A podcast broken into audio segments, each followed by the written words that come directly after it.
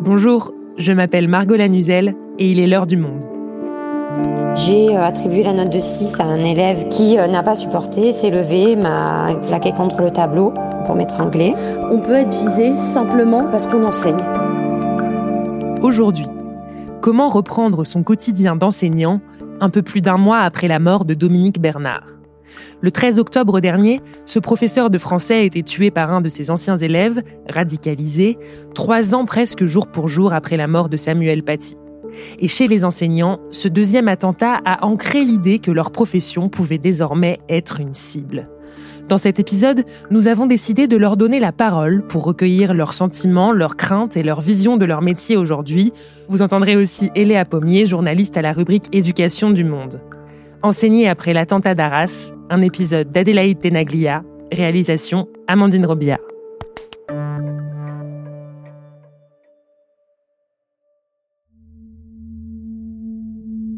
Quand on a entendu qu'il y avait eu l'attentat euh, contre euh, Dominique Bernard à Arras, donc c'était le vendredi 13 octobre, qui était un jour de mouvement de, grève dans, la fonction publique. Et euh, mon mari et moi, on était grévistes et je dois avouer que la, nouvelle, elle a un petit peu balayé tout le reste ce jour-là. Pour ma part, je me suis effondrée. J'ai été en larmes tout de suite. Je l'ai pris euh, comme un coup de poignard. Pire encore que quand on avait appris euh, la mort de Samuel Paty en 2020. Le, choc avait déjà été rude, mais là c'était encore pire parce que euh, ben, ça se reproduisait. Et là on commençait à se dire, ce genre de choses est appelé à se reproduire. C'est pas quelque chose d'exceptionnel qui est arrivé une fois. On peut être visé simplement parce qu'on enseigne.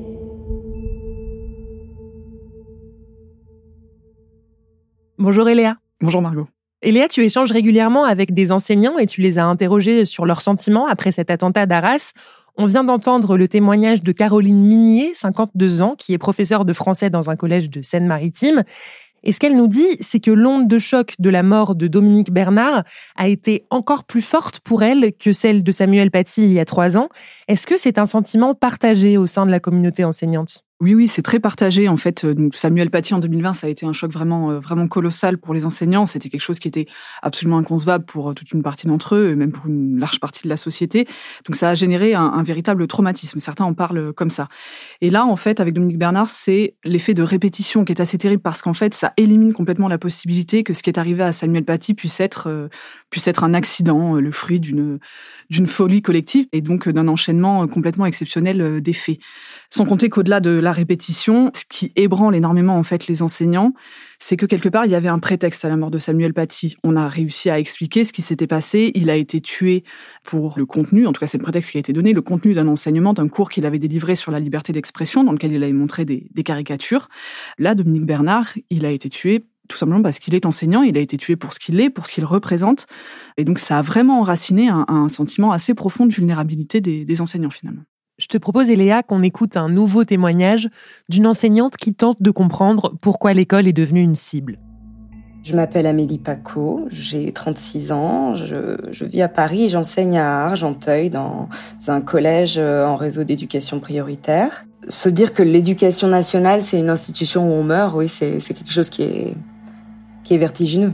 Après ça, euh, oui, pour pas vivre dans la peur, c'est sûr, euh, vrai qu'on se demande, voilà, qu'est-ce qui cloche dans la société pour qu'on s'en prenne à ceux qui diffusent le savoir? Et qu'est-ce que ça dit aussi euh, de la santé mentale de nos jeunes? On se pose davantage la question de, de savoir euh, ce qui se passe pour eux. Euh, est-ce que c'est pas un peu le chaos dans leur tête? Moi, j'ai l'impression que pour eux, il y a, une, une, mise, une mise à distance du réel. Alors est-ce qu'on va vers une, banalisation de la violence euh, C'est aussi des questions qu'on se pose. Est-ce que euh, l'un d'eux va, va péter les plombs et tuer un professeur? C'est impossible à savoir.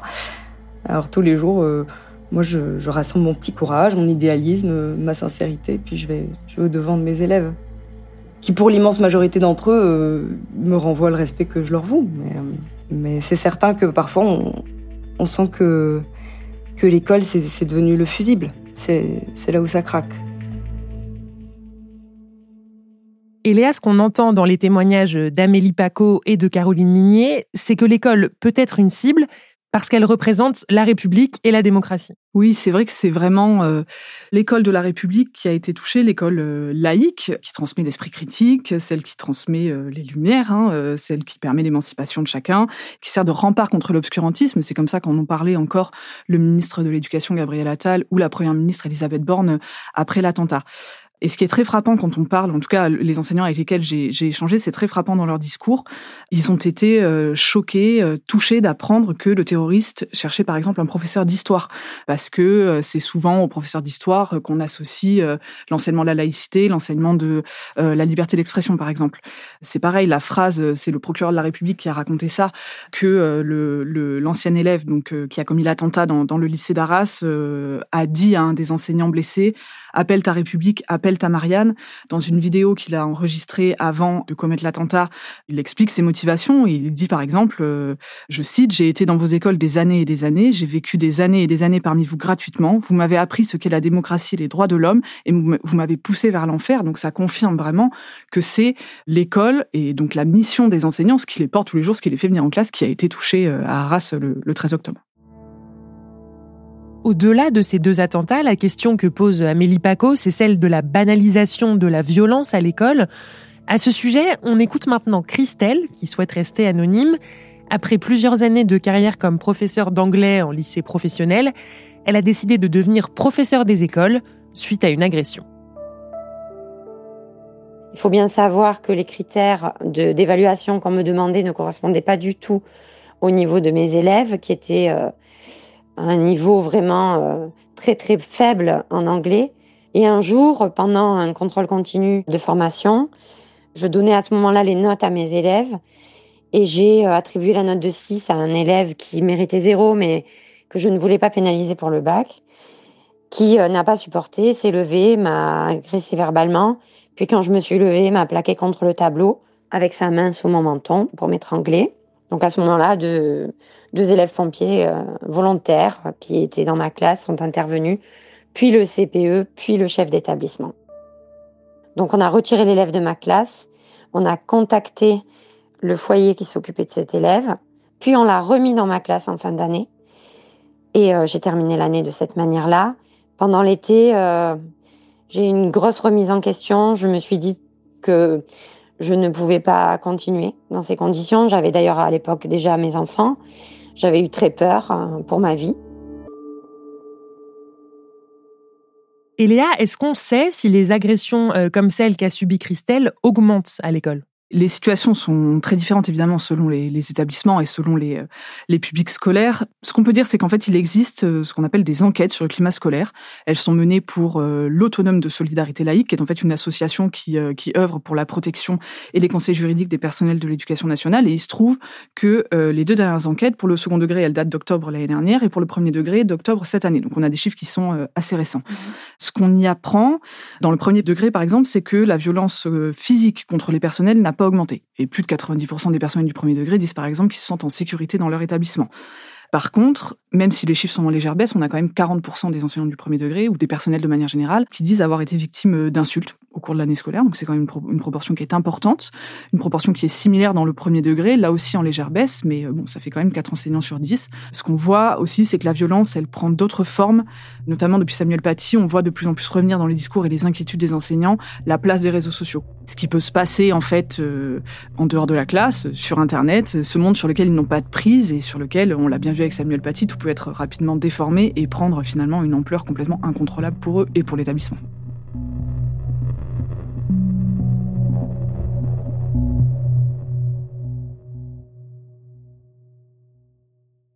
Et Léa, on va maintenant entendre des enseignants expliquer que les inquiétudes qu'ils ont parfois quant à leur sécurité tiennent aussi à l'impression que l'école ne les protège pas. Mais d'abord, est-ce que tu peux nous expliquer concrètement ce que peut faire aujourd'hui un enseignant qui est menacé ou agressé? Déjà, donc il peut, il doit d'ailleurs euh, faire des signalements à sa hiérarchie directe, chef d'établissement notamment, ou inspecteur dans le premier degré. Il y a des rapports, ce qu'on appelle des rapports d'incidents qui peuvent, et là encore, qui doivent être faits quand il y a des menaces, des agressions ou des incidents dans l'établissement scolaire. Ensuite, si on parle de la loi, bah, comme tout le monde, un enseignant, il peut porter plainte, tout simplement, quand il est agressé. Plus spécifiquement, en tant qu'agent public, les enseignants peuvent aussi bénéficier de ce qu'on appelle la protection fonctionnelle. On peut la définir comme une obligation pour l'employeur public, et en l'occurrence pour l'État, de protéger ses agents quand ils sont poursuivis en justice dans le cadre de leur fonction, quand ils sont victimes euh, ben, d'atteintes volontaires à leur intégrité, donc de violences, de menaces, de harcèlement, d'injures, de diffamation, tant que c'est dans le cadre de leur fonction et à condition qu'il n'ait pas commis euh, de faute. Donc ça, c'est le cadre théorique de cette protection fonctionnelle, mais concrètement, est-ce que ça marche? Comment ça se passe? Cette protection fonctionnelle, en fait, on en a beaucoup parlé en 2020 parce que euh, il se trouve que Samuel Paty n'en bénéficiait pas en dépit des, menaces dont il euh, dont il faisait l'objet euh, avant d'être assassiné. Et ça, ça a beaucoup alimenté un sentiment qui est très fort hein, aujourd'hui chez les enseignants qu'en cas de danger, en fait, la, hiérarchie ne les protégeait pas. Et ça rejoint un slogan qu'on entend beaucoup, mais qui là encore témoigne d'un sentiment très fort chez les enseignants, le fameux pas de vague, l'idée que fait l'administration ou la hiérarchie préfère étouffer, préfère minimiser les incidents, les, les éventuelles menaces et dangers plutôt que voilà de les exposer au, grand jour et de protéger les, enseignants. Cette protection fonctionnelle, c'est aussi une procédure qui est souvent assez longue et il se trouve qu'elle était assez méconnue en fait des agents euh, avant avant 2020. Pour vous donner quelques chiffres, parce qu'on a eu un premier bilan en 2023, c'était la première fois qu'on avait ces chiffres. Dans l'immense majorité des cas, 85% euh, c'est euh, pour atteinte à l'intégrité, c'est surtout des menaces, des injures. Dans 67% des cas, c'est ça, et dans à peu près 8%, c'est pour des, des violences et des atteintes physiques. On nous demande de signaler les élèves qui sont en voie de radicalisation. Mais savez-vous que depuis que notre ministre a interdit la baya, des dizaines d'établissements sur Marseille ont été obligés de régler des problèmes avec des familles qui ne sont pas d'accord avec ce dispositif. Évidemment, les établissements signalent, mais après, il ne se passe plus rien. Comme ça s'est passé pour Samuel Paty, il ne se passe rien. Nous sommes seuls, et nos revendications, nos demandes d'aide, nos appels au secours s'arrêtent aux portes de l'administration. On vient d'entendre une autre partie du témoignage de Christelle qui évoque notamment la question des suites données à ces signalements dans l'éducation nationale. Par exemple, Eléa, l'auteur de l'attentat d'Arras, avait été signalé. C'est un enjeu qui a été mis en avant par le ministre de l'Éducation, Gabriel Attal, qui, euh, depuis, euh, depuis l'attentat, euh, communique beaucoup sur cette question, sur l'idée que le, que le pas de vague s'est terminé. Il encourage les signalements, il demande à ce que tout soit signalé et que ces signalements soient suivis des faits. Alors maintenant, la question, c'est quel fait? Le ministre a, fait une proposition un peu, un peu choc, quelques jours après l'attentat, de, par exemple, sortir les élèves radicalisés de, l'école en estimant, je cite, qu'il y a des fois, l'école ne se bat pas à armes égales quand l'embrigadement est trop fort dans la famille, etc. La question, c'est sortir de l'école, mais pour les mettre où Aujourd'hui, il n'existe pas de, de structure qui soit à même de prendre en charge ces élèves que le ministère estime à quelques dizaines aujourd'hui en France. L'autre question qui est posée, c'est aussi est-ce qu'il y a eu des faillances dans la dans, la sécurité de l'établissement? En fait, le à Arras, l'ancien élève s'est introduit dans l'établissement, il a réussi à rentrer. Donc ça, c'est aussi une question qui a été posée par euh, par le ministre. Donc cette sensation euh, d'insécurité qu'on décrit depuis tout à l'heure, elle est aussi liée à la configuration même parfois des établissements scolaires et à leur niveau de, sécurité insuffisant. En fait, après l'attentat, Gabriel Attal a lancé euh, ce qu'ils ont appelé une enquête flash sur la sécurité des, des, établissements pour faire un petit peu un état des lieux. Donc ce qu'on y apprend par exemple, c'est que presque aucun établissement scolaire français ne dispose d'un système d'alerte qui est directement relié aux forces de l'ordre. On y apprend également que euh, huit ans après les attentats de 2015 et la création de ce qu'on a appelé les, plans particuliers de mise en sûreté, donc qui en fait décrivent la conduite à tenir en cas d'intrusion dans une école, ben, il y a encore un quart des établissements scolaires et notamment des écoles primaires qui n'ont même pas d'alerte intrusion. Enfin, c'est-à-dire que les, les, enseignants se préviennent euh, s'ils le peuvent euh, sur les groupes WhatsApp si tant est qu'ils en aient. Autre résultat assez frappant de cette enquête, c'est que elle estime que environ la moitié des établissements seraient insuffisamment sécurisés en fait et donc auraient besoin de, de travaux et là encore en premier lieu des écoles, sans compter que même ceux qui sont considérés comme sécurisés, en fait, pourraient aussi potentiellement avoir besoin de travaux. Une des enseignantes que j'ai interrogées me disait par exemple, ben moi dans mon école on a une alarme, mais il n'y a pas de verrou sur ma porte et les fenêtres ne ferment pas. Donc euh, c'est voilà tout un ensemble de choses qu'il faudrait revoir en fait. Et tout ça, ça veut dire qu'on n'a pas progressé euh, en, la matière, dans la sécurisation des, des établissements depuis l'assassinat de Samuel Paty il y a trois ans? C'est compliqué de faire un comparatif avec Samuel Paty. Je pense pas qu'on puisse dire que ça n'a pas progressé, puisque en fait, il y a des investissements qui sont faits de manière continue depuis des années pour améliorer la sécurité des établissements. Ce qu'il faut bien comprendre, c'est qu'en fait, la plupart des personnels qui travaillent aujourd'hui dans les, établissements scolaires sont des personnels d'État, les enseignants, les personnels de direction, etc. Mais les bâtiments, eux, ils sont pas gérés par l'État, ils sont gérés par les collectivités territoriales. Chacune de ces collectivités a des budgets différents, un état du bâti scolaire différent, des priorités qui sont différentes aussi. Donc en fait, c'est très compliqué, les situations sont très disparates. Donc Gabriel Attal a dit, je cite, que l'État ne se déroberait pas à ses responsabilités et qui serait aux côtés des collectivités qui en auraient besoin, notamment des communes qui ont des budgets beaucoup plus serrés. Ça reste encore assez vague. En fait, on n'a pas de précision, un fonds particulier qui serait mobilisé ou un montant d'argent qui aurait été annoncé. Là, on parle de la sécurisation des établissements, mais ça ne fait pas tout. Euh, dans le cas de Dominique Bernard, par exemple, l'attentat s'est produit devant un lycée, donc pas dans l'enceinte de l'établissement. Oui, oui, tout à fait. Tout le monde sait, les syndicats enseignants le savent, tous les enseignants, quand on leur parle, le savent, le, risque zéro n'existe pas. Et il faut par ailleurs souligner que tous les personnels des établissements, que ce soit enseignants ou personnels de direction, ne veulent pas non plus de faire des écoles des, bunkers, les couper complètement du reste de la société. On va pas mettre des hautes grilles devant toutes les écoles, ça n'aurait aucun sens. Par contre, ce qui est sûr, c'est que l'attentat d'Arras a renforcé une une espèce de sentiment d'urgence et en fait un sentiment qui était déjà là, un sentiment d'être délaissé. Aujourd'hui, il y a des enseignants qui nous disent qu'ils signalent depuis des mois, parfois des années, euh, un portail qui ferme pas, une fenêtre qui est cassée, euh, euh, des défaillances parfois importantes dans la sécurité et que derrière, c'est ce qu'ils nous disent en tout cas, rien n'est fait, c'est-à-dire qu'il n'y a pas de travaux qui sont engagés. Et donc aujourd'hui, c'est vrai que le fait qu'il y ait eu cet événement dramatique et qu'il faille encore attendre pour avoir des mesures rapides vient un peu nourrir quand même ce sentiment d'être délaissé sur le terrain. Ce sentiment d'être un peu délaissé par les pouvoirs publics, on le retrouve chez beaucoup d'enseignants qui ont accepté de nous répondre, et pas uniquement au sujet des attentats contre Samuel Paty et Dominique Bernard. Avant d'en parler avec toi, Eléa, je te propose d'écouter à nouveau Caroline Minier, la professeure de lettres classiques qu'on a entendue en tout début d'épisode. Il y a un mal-être général euh, sur la profession euh, enseignante.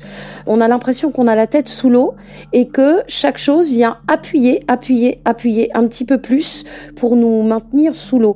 Et c'est des, événements comme euh, le décès de Samuel Paty ou celui de Dominique Bernard, c'est un petit peu la goutte d'eau qui va faire déborder le vase, quoi, par rapport à tout ce à quoi on est confronté au quotidien dans notre profession.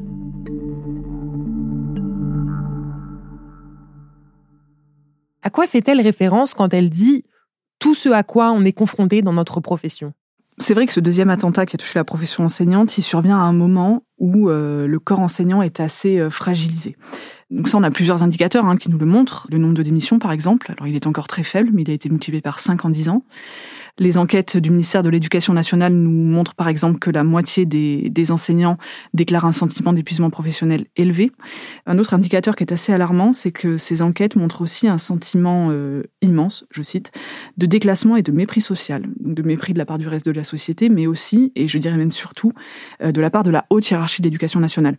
Et parmi les enseignants que j'ai interrogés après Arras, il y en a un qui a eu cette phrase assez forte, mais qui, je pense, résume bien en fait ce sentiment-là, qui est de dire j'en ai assez qu'on ne soit des héros que quand on se fait tuer, en fait. On comprend bien donc que le malaise, il est là, il est là depuis plusieurs années, mais d'où il vient exactement? Quelles sont ses causes? Il a plusieurs euh, causes, je pense. La première source de, de, de ce sentiment de, de, déclassement et de ce mal-être, c'est sans doute euh, le déclassement salarial. Là, c'est pareil, on a plein de chiffres qui nous parlent de ça. Ne serait-ce que sur les 20 dernières années, les enseignants, ils ont perdu entre 15 et 25 de leur pouvoir d'achat. Là, en septembre, il y a eu des, des revalorisations salariales et le ministre, euh, le ministre et le ministère soulignent que ce sont les plus importantes depuis 30 ans. C'est tout à fait vrai, mais en fait, ça n'a pas du tout permis de rattraper le retard des, des 20 ou 30 dernières années. Le salaire des professeurs français reste très en deçà de celui de tous les homologues européens, notamment en milieu de carrière. Pour vous donner un ordre de grandeur, euh, aujourd'hui, un enseignant, au bout de 17 ou 18 ans de carrière, il gagne 2400 euros net par mois, payé sur 12 mois, pas de 13e mois, pas de prime. Dans le même temps, les conditions de travail de la profession se sont dégradées, et ça c'est pareil, on a tout un tas d'indicateurs qui le montrent. Le temps de travail hebdomadaire a augmenté depuis 20 ans. Aujourd'hui, on a la moitié des profs qui déclarent travailler plus de 43 heures par semaine. Dans les collèges et les lycées, le nombre d'heures supplémentaires par semaine n'a jamais été aussi élevé en 20 ans. Bref, tout ça crée en fait une, une forme de, comment dire, de dissonance entre les missions qu'on confie à l'école et donc aux enseignants et les moyens et la reconnaissance qu'on leur accorde pour faire ça. Et là encore, euh, il y a une, une, des, une des enseignantes avec qui j'ai discuté après Arras a eu cette formule de dire on a l'impression qu'on nous demande de réparer la nation en bricolant tous les jours. Et je pense là aussi que ça résume assez bien le sentiment qui est partagé par une large partie de la profession. Et Léa, avant de conclure cet épisode, je voudrais qu'on écoute un dernier témoignage, celui de Thibaut Poirot. Il est professeur d'histoire-géographie. On ne l'a pas encore entendu dans cet épisode, mais il aborde un sujet qui fait écho à ce que tu viens de nous dire, le sentiment qu'ont les enseignants d'être parfois tenus pour responsables de tous les maux de la société. On l'écoute. Très clairement, l'implosion, euh, enfin le, sentiment d'implosion du débat public euh, après la mort de Dominique Bernard, moi je l'ai ressenti très rapidement. Bon, on a entendu un ancien président de la République qui, euh, euh, deux jours après, euh, nous a dit qu'en fait, bah, tout ça, c'était parce que en fait, les enseignants d'histoire-géographie n'enseignaient plus assez la Shoah ou la laïcité. Hein. Je veux dire, ça a été dit par des acteurs publics dans le débat. C'est-à-dire, on n'en fait pas assez. Donc, aujourd'hui, je suis désolé, on est les seuls, les enseignants, à porter un certain nombre de principes civiques dont tout le monde se fout. Et en fait, aujourd'hui, la situation est d'un professeur et d'un adolescent, hein, parce qu'ils sont dans la même euh, situation que nous, c'est qu'en gros, on nous demande d'en faire les meilleurs des citoyens dans une société qui elle-même a renoncé totalement à l'égard de, de, ce modèle de citoyenneté. Quoi. Toutes les paroles euh, radicales euh, qui en appellent voilà, au pire et au pire des passions, objectivement, tirent contre les missions de l'école publique. C'est vrai que ça ressort beaucoup, ça, depuis l'attentat d'Arras, mais c'était déjà présent avant. L'idée que l'école, c'est l'institution, la seule d'ailleurs aujourd'hui, qui voit passer absolument toutes les générations et l'intégralité de toutes les classes d'âge. Et cette idée qu'au moindre problème de la société, ben en fait, on se retourne vers l'école. Alors c'est vrai pour euh, l'égalité entre les filles et les garçons, l'éducation à la sexualité, l'éducation aux médias pour lutter contre les fake news, la lutte contre le harcèlement. Voilà, toutes les problématiques finissent à un moment par se répercuter sur l'école. Et alors, il se trouve que toutes les, euh, les problématiques que je viens de citer aujourd'hui, elles sont au programme d'un enseignement qu'on appelle l'enseignement moral et civique, l'EMC. L'EMC, aujourd'hui, c'est 18 heures par an. Donc, en fait, ça, ça représente 30 minutes par semaine, ce qui n'est vraiment pas beaucoup pour résoudre tout ce qu'il y a à résoudre, évidemment. Il est question de renforcer cet enseignement. Ça, c'est le prédécesseur de Gabriel Attal qui, euh, qui l'avait annoncé, Papendiaï, en disant euh, il y a quelques mois qu'il voulait doubler le volume horaire de l'EMC, donc le faire passer à une heure par semaine. Mais ça restera quand même euh, un petit peu marginal, ou en tout cas insuffisant pour beaucoup pour, encore une fois, prendre en charge tout ce qu'il y a à prendre en charge. Donc en fait, comme c'est dit dans le, dans le témoignage, ce qui ressort beaucoup chez les enseignants, c'est cette idée que on en demande beaucoup à l'école et qu'en fait, elle peut pas tout ou en tout cas, elle peut pas tout toute seule, c'est-à-dire euh, elle peut pas résoudre indépendamment de tout le reste, sans l'aide et le soutien du reste de la société, euh, bah, tous les problèmes de cette même société en fait. Merci Léa. Merci Margot.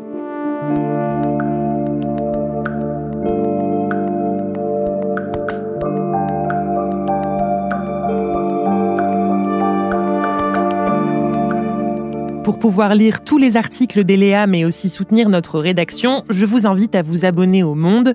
Pour cela, rendez-vous sur le site abopodcast.lemonde.fr. Vous y retrouverez notre offre spéciale à destination des auditeurs et des auditrices de l'heure du monde. Un mois d'accès abonné gratuit et sans engagement à l'ensemble de nos contenus. L'heure du monde, c'est tous les matins, du lundi au vendredi sur toutes les plateformes. À bientôt!